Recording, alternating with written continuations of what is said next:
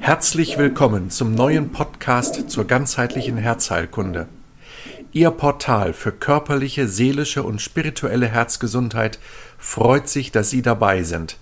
Mein Name ist Markus Peters, Allgemeinarzt aus Bordesholm.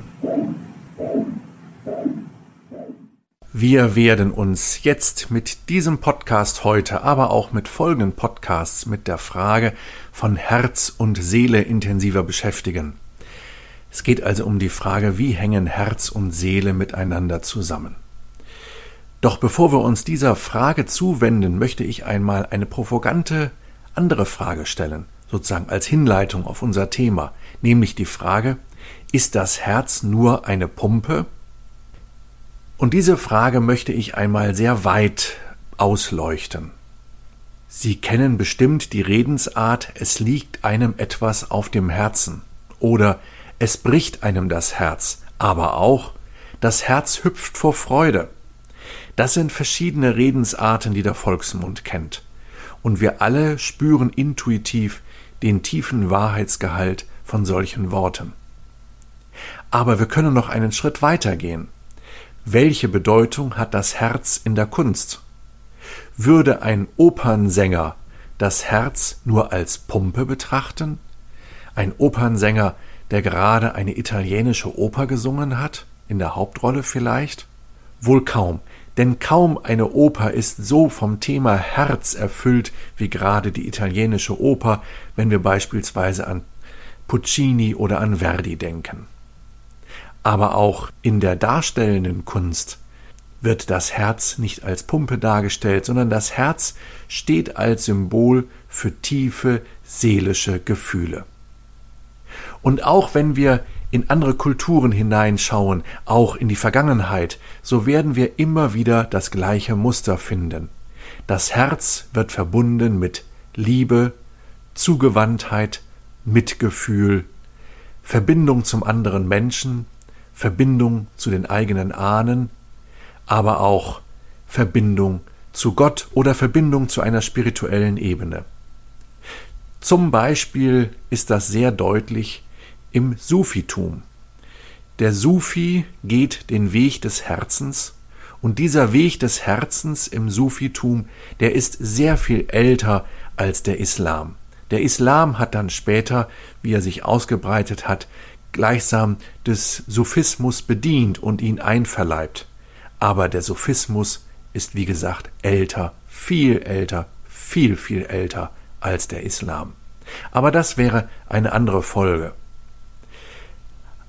Ja, und so sehen wir an diesen kurzen Ausführungen, welche große Bedeutung das Herz hat in der Menschheitsgeschichte, in der Gegenwart, in den vielen verschiedenen Bereichen des Lebens.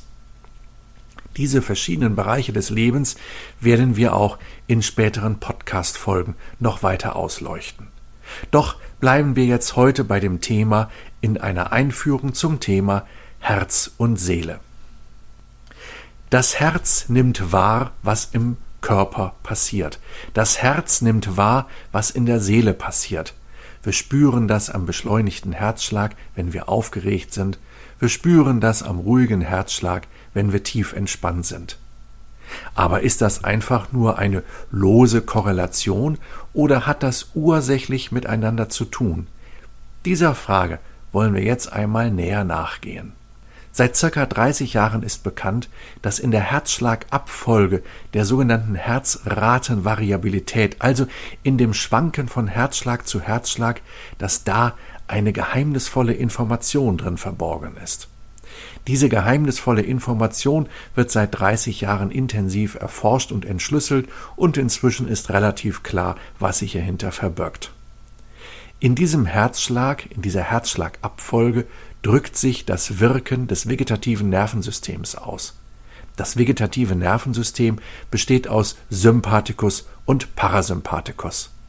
Der Sympathikus macht uns leistungsbereit, der Parasympathikus macht uns erholungsbereit.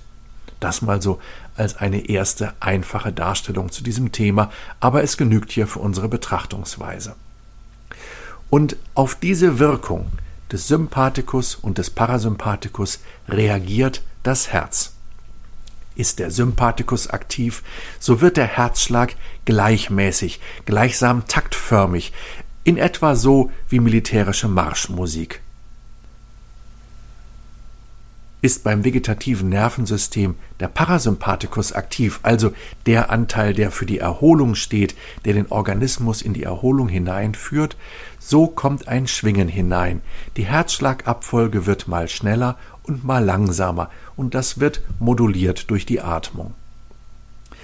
So können wir also an der Herzschlagabfolge messen, wie das vegetative Nervensystem gerade gestimmt ist. Das hat aber weitreichende Konsequenzen und diese weitreichenden Konsequenzen, die wollen wir jetzt ein wenig ausleuchten. Das vegetative Nervensystem ist im gesamten Organismus aktiv. Und wenn wir in Stress geraten, weil beispielsweise hinter uns Reifen quietschen und wir merken, wir müssen ausweichen, so wird schlagartig innerhalb von Sekundenbruchteilen der Sympathikus aktiv. Und im gleichen Maße ändert sich auch die Herzschlagabfolge. Das Herz wird nicht nur schneller, es wird auch gleichmäßiger schlagen. Es geht also quasi mal musikalisch formuliert von einem argentinischen Tango, zack, ganz rasch in eine militärische Marschmusik über. Also, das vegetative Nervensystem beeinflusst die Herzschlagabfolge. Und das vegetative Nervensystem ist nun wiederum auch intensiv mit unserem Gefühlsleben verbunden. Eben, wie gesagt, ganz einfach ausgedrückt, der Sympathikus macht uns leistungsbereit, führt aber auch in den Stress hinein und der Parasympathikus macht uns erholungsbereit. Wir können jetzt auf der anderen Seite aber auch, indem wir uns fokussieren auf unsere Herzenergie, können wir wiederum auch auf das vegetative Nervensystem hinein einwirken. Das kann man lernen. So schwer ist das gar nicht. Das geht. Das heißt, das ist ja eine Wechselwirkung zwischen dem Herzen einerseits und dem vegetativen Nervensystem andererseits. Und so können wir durch bestimmte Techniken, dazu zählen zum Beispiel Atemtechniken, auch die ganzen Atemtechniken aus, den, aus der östlichen asiatischen Kultur ist hier zu nennen, Dazu zählen Meditationstechniken, aber auch bestimmte Sport- und Bewegungsarten, wirken auf unser Herz und wirken über das Herz auf das vegetative Nervensystem und damit auf den gesamten Organismus ein. Das heißt, wir können in der Art und Weise, wie wir gestimmt sind, kränkend oder heilend auf unseren Organismus einwirken. Und damit haben wir jetzt bereits eine tiefere Ebene verstanden in der Verbindung zwischen Herz und Seele. Herz und Seele sind nämlich enger miteinander verbunden, als man das vielleicht so im ersten Moment denken würde. Wir müssen aber unsere Betrachtung noch weiterführen, weil jetzt fängt es nämlich erst an, richtig spannend zu werden. Also, das Herz ist verbunden mit dem vegetativen Nervensystem. Das vegetative Nervensystem wirkt auf das Herz. Das Herz wirkt auf das vegetative Nervensystem. Und damit sind wir auch im Bereich drin von den Emotionen. Anspannung oder Entspannung, mal mit anderen Worten formuliert. Jetzt ist das Herz aber auch ein kräftiger Muskel. Und jeder kräftige Muskel hat auch ein starkes elektromagnetisches Feld. Und das elektromagnetische Feld vom Herzen ist ein sehr großes Feld, was hier der Organismus produziert. Vielleicht hat der ein oder andere auch schon mal erlebt, dass das EKG auch an den Fußknöcheln abgeleitet werden kann. Das wird heutzutage weniger gemacht, das hat aber mehr technische Gründe, aber vom Prinzip her ist das kein Problem. Ich erinnere mich noch gut an die Zeit, wo jeweils auch eine EKG-Elektrode im Bereich der Sprunggelenke abgeleitet wurde. Und dieses elektromagnetische Feld wirkt in den Organismus hinein, und zwar entweder harmonisierend und stabilisierend oder eben chaotisierend. Beides ist möglich. Das heißt, wir haben hier jetzt auch eine weitere Art und Weise, wie das Herz mit dem Organismus verbunden ist. Wir können potenziell in den Hirnstromkurven das EKG, also die Herzaktivität, ableiten bzw. herausrechnen. Damit hängt auch zusammen das interessante Phänomen, dass mehr Informationen vom Herzen zum Gehirn gehen als vom Gehirn zum Herzen. Auch daran sehen wir schon, dass das Herz nicht ein Befehlsempfänger vom Gehirn ist, sondern das Herz, möchte ich mal so sagen, hat seine eigene Weisheit und hat seine eigenen Regeln, nach denen es handelt und wahrnehmen kann. Wir haben also jetzt verstanden, wie das, was wir vom Herzen her messen können, nämlich als elektromagnetisches Feld beziehungsweise eben messbar eben auch in der Form des EKGs, wie das im gesamten Organismus nachweisbar ist. Das geht aber noch weiter. Wenn zwei Menschen nahe beieinander sind, so in etwa ein anderthalb Meter auseinanderstehen, so ist in der Hirnstromkurve der einen Person das EKG der anderen Person nachweisbar. Das ist doch spannend. Das heißt, wir kommunizieren miteinander nicht nur über Worte und Mimik, sondern eben auch über Felder. Das heißt, den Satz von dem frühen Kommunikationsforscher aus den 50er oder 60er Jahren Paul Watzlawick, wir können nicht nicht kommunizieren, er meinte damals, jede Form der Begegnung beinhaltet eine Kommunikation, selbst wenn man sich nicht unterhält. Diesen Grundgedanken von Paul Watzlawick, wir können nicht nicht kommunizieren, müssen wir heute erweitern dahin, dass eben auch unsere Herzen miteinander in Kommunikation treten, selbst wenn wir uns nicht kennen. Das fällt natürlich nicht jedem auf und es ist auch nicht in jeder Situation erlebbar. Aber ich bin mir sicher, die eine oder andere Hörerin oder der eine oder andere Hörer dieses Podcastes wird dieses Phänomen kennen weil es immer mehr Menschen gibt, die mir davon berichten, dass sie in einen Raum hineinkommen, keinen Menschen kennen, aber intuitiv in ihrem Herzen spüren, was hier in diesem Raum gerade auf der emotionalen Ebene abgeht. So möchte ich sagen, hat das Herz so etwas wie eine Feldwirksamkeit. Es strahlt zum einen aus in die Umgebung, es nimmt aber auch wahr, was in der Umgebung heraus passiert, was einströmt auf das Herz. Und so möchte ich mal formulieren, meine Entspannung ist auch Ihre Entspannung. Ihre Anspannung ist auch meine Anspannung und Ihre Entspannung ist auch meine Entspannung.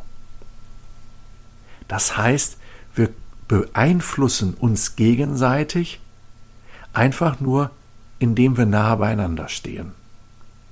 Ist das nicht erstaunlich, aber gleichzeitig auch wunderbar, mit Sicherheit aber auch unheimlich, beziehungsweise es wird jetzt auch klar, warum zum Beispiel das enge Aneinanderstehen in öffentlichen Verkehrsmitteln so unangenehm sein kann, gerade wenn dann dort sehr viel, ja, eine unangenehme Energie herrscht, das heißt viel Aggression ist oder Wut ist oder ja, Müdigkeit ist, Traurigkeit ist etc., dann merken wir das durch einen Energieverlust im eigenen Körper. Der eine merkt es mehr, der andere merkt es weniger. Wir können aber inzwischen sehr genau verstehen, auch naturwissenschaftlich verstehen, was sich dort exakt abspielt. Wir haben jetzt also verschiedene Möglichkeiten, wie wir auf das Herz und auch auf unser Gegenüber einwirken können. Da ist zum einen die Atmung. Wenn ich ruhig und tief ein- und ausatme, wird mehr der Parasympathikus aktiv, das heißt der Erholungsnerv. Damit verändere ich die Gestimmtheit meines Körpers, meiner Körperzellen. Ich verändere damit aber auch die Gestimmtheit meiner Umgebung. Das gleiche gilt aber auch für Fokussierung wenn ich fokussiert bin, meinetwegen auf den Gedanken der Achtsamkeit, der Wertschätzung, so wirkt das auf meinen Organismus, aber auch in die Umgebung hinein. Und wenn ich mich meditativ auf einen Herzensweg begebe, so kann ich auch dort in eine tiefe Begegnung kommen mit anderen Menschen, mit der Erde insgesamt, ja, mit dem Göttlichen in mir, mit dem Göttlichen außerhalb von mir. Ein Weg, der in vielen Traditionen dieser Welt beschrieben wird. Das sind also unterschiedliche Zugangswege, unterschiedliche Portale, durch die wir gehen können und wo wir verstehen können, aha, in dieser vielfältigen Art und Weise sind wir mit dem Herzen und der Umgebung miteinander vernetzt. Und wenn wir uns das jetzt noch einmal vor die Seele stellen, wie das Herz auf der einen Seite mit dem eigenen Organismus zusammenhängt über das vegetative Nervensystem, wie es aber auch zusammenhängt mit den Menschen in meiner Umgebung und auch weit darüber hinaus. Auch das wäre einmal ein Thema einer anderen Podcast-Folge. Dann kann man schon ins Staunen kommen darüber, dass all das mit dem Herzen verbunden ist und inzwischen auch naturwissenschaftlich nachweisbar ist. In meinem Buch Gesundmacher Herz habe ich das Ganze sehr ausführlich dargelegt und beschrieben, über viele Seiten, sauber hergeleitet, viel exakter, als ich das hier in einem solchen Podcast machen kann. Hier ist das mehr eine kurze Schilderung, ein kurzer Einblick, um vielleicht Appetit auf mehr zu machen. Wir werden aber dieses Thema auch in späteren Podcast-Folgen noch weiter vertiefen, weil es unglaublich spannend ist. Wenn das Herz aber auch so verbunden ist mit meinem eigenen Körper und wahrnimmt, was in meinem Körper passiert, dann wird auch verständlich, warum es zu Herzrhythmusstörungen kommen kann. Ich sage, Herzrhythmusstörungen können ein Problem des Herzens sein, aber viele Herzrhythmusstörungen, wo der Kardiologe sagt, dass sie vom kardiologischen Standpunkt aus betrachtet harmlos sind, sind Ausdruck dafür, dass irgendetwas im Organismus nicht richtig läuft und es lohnt sich, dem nachzugehen. Auch diese einfachen sogenannten harmlosen Herzrhythmusstörungen können ein Aufwecker sein, ein Aufwachmoment sein, dem genauer nachzugehen, hm, was läuft in meinem Organismus vielleicht nicht ganz rund auch wenn vom kardiologischen Standpunkt aus betrachtet alles in Ordnung ist. Diese und weitere Fragen rund um das Thema Herzrhythmusstörungen behandle ich in meinem Online-Kurs zum Thema Herzrhythmusstörungen und Vorhofflimmern.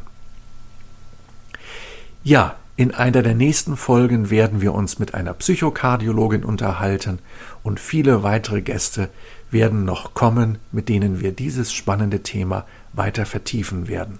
Ich freue mich auf Sie. Bis dann. Vielen Dank für Ihre Aufmerksamkeit.